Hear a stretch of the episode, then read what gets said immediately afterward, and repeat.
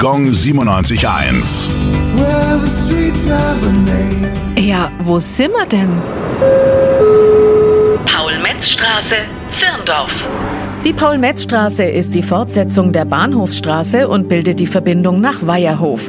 Der Namensgeber Paul Metz war Gründer der Metz-Werke und zählt damit zu den Pionieren der deutschen Rundfunkindustrie. Studiert hat Paul Metz am Ohm-Polytechnikum in Nürnberg. Seine erste Anstellung als Ingenieur fand er bei der Nürnberger Schraubenfabrik, wo er das Entwicklungslabor leitete.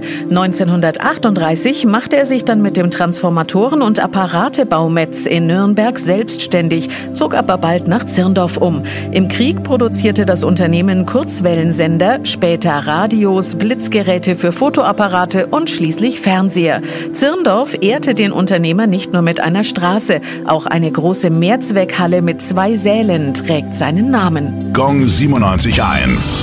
Well,